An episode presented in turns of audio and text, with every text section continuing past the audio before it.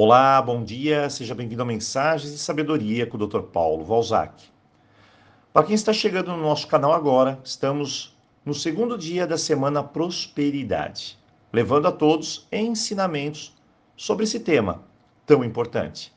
Ontem fizemos um breve check-up de como estamos e o que nos levou a tudo isso. Usamos a figura do semáforo e vimos que estamos no verde, amarelo ou vermelho. Depois ficou bem claro que nós nos trouxemos a esse momento. E eu sou o responsável pela minha qualidade de vida. Agora o que precisamos fazer é mudar a mentalidade. Sem isso, nada poderá mudar. Se eu não mudo a minha forma de pensar para algo extraordinariamente melhor, as coisas não vão evoluir para melhor. Você apenas estará se enganando e os resultados serão sempre os mesmos. Primeira forma de iniciar a mudança é se organizar. Existem quatro perguntas que precisam ser respondidas. Sem essas respostas, não há o primeiro passo, apenas inércia e muita reclamação. Mas não se esqueça, você sempre será responsável por onde e com quem você se encontra. A primeira pergunta de hoje é: quanto você custa para viver? Pode parecer uma pergunta estranha, mas todos nós custamos algo. Afinal, não vivemos de luz.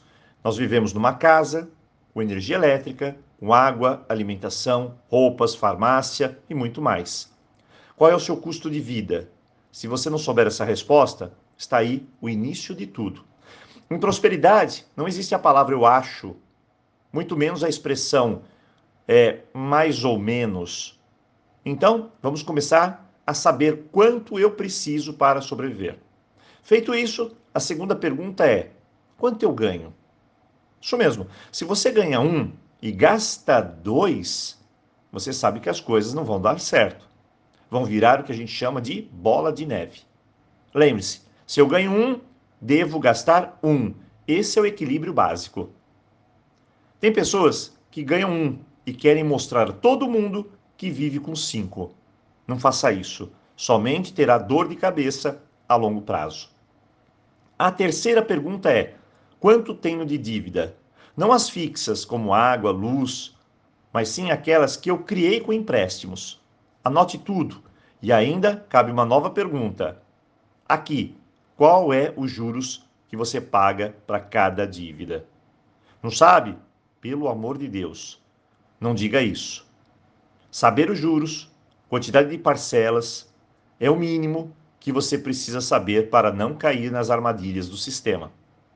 E a última pergunta é quanto você gasta. Isso mesmo.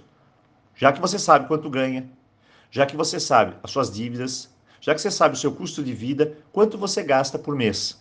É aí que você vai encontrar as goteiras e você tem que anotar tudo, centavo por centavo. Hoje, pare e anote. Você terá à sua frente um mapa. Um mapa que deve ser ajustado. Eu vou dar um exemplo para você. Rita era a pessoa mais desorganizada em finanças. Então imagine em prosperidade. Eu fiz a ela essas quatro perguntas e ela mal sabia responder a primeira, quanto ganhava. No final começamos a organização. Quanto você ganha? Ela anotou. Qual o custo de vida? Ela anotou. Quanto ela gastava? Ela anotou. Quanto ela tinha de dívida e os juros? Ela anotou. Tudo bem organizado. Construímos um mapa. Então ela percebeu o quanto gastava com coisas desnecessárias, o quanto tinha dívidas com juros altíssimos e não sabia o que fazer. Então, ela se reformulou, ela entendeu, se adaptou, ela enxugou tudo a ponto de equilibrar. Ela saiu do vermelho e foi para o amarelo. Ela está respirando. Tudo está no caminho certo. A pergunta era: como sair do amarelo para o verde? Bem, essa é uma dica para as próximas mensagens. Mas o mais importante é entender que a organização é o primeiro passo. É o que faz a diferença. Então hoje, vamos começar por ela. Vamos fazer o nosso mapa. E claro, eu desejo a você um ótimo dia.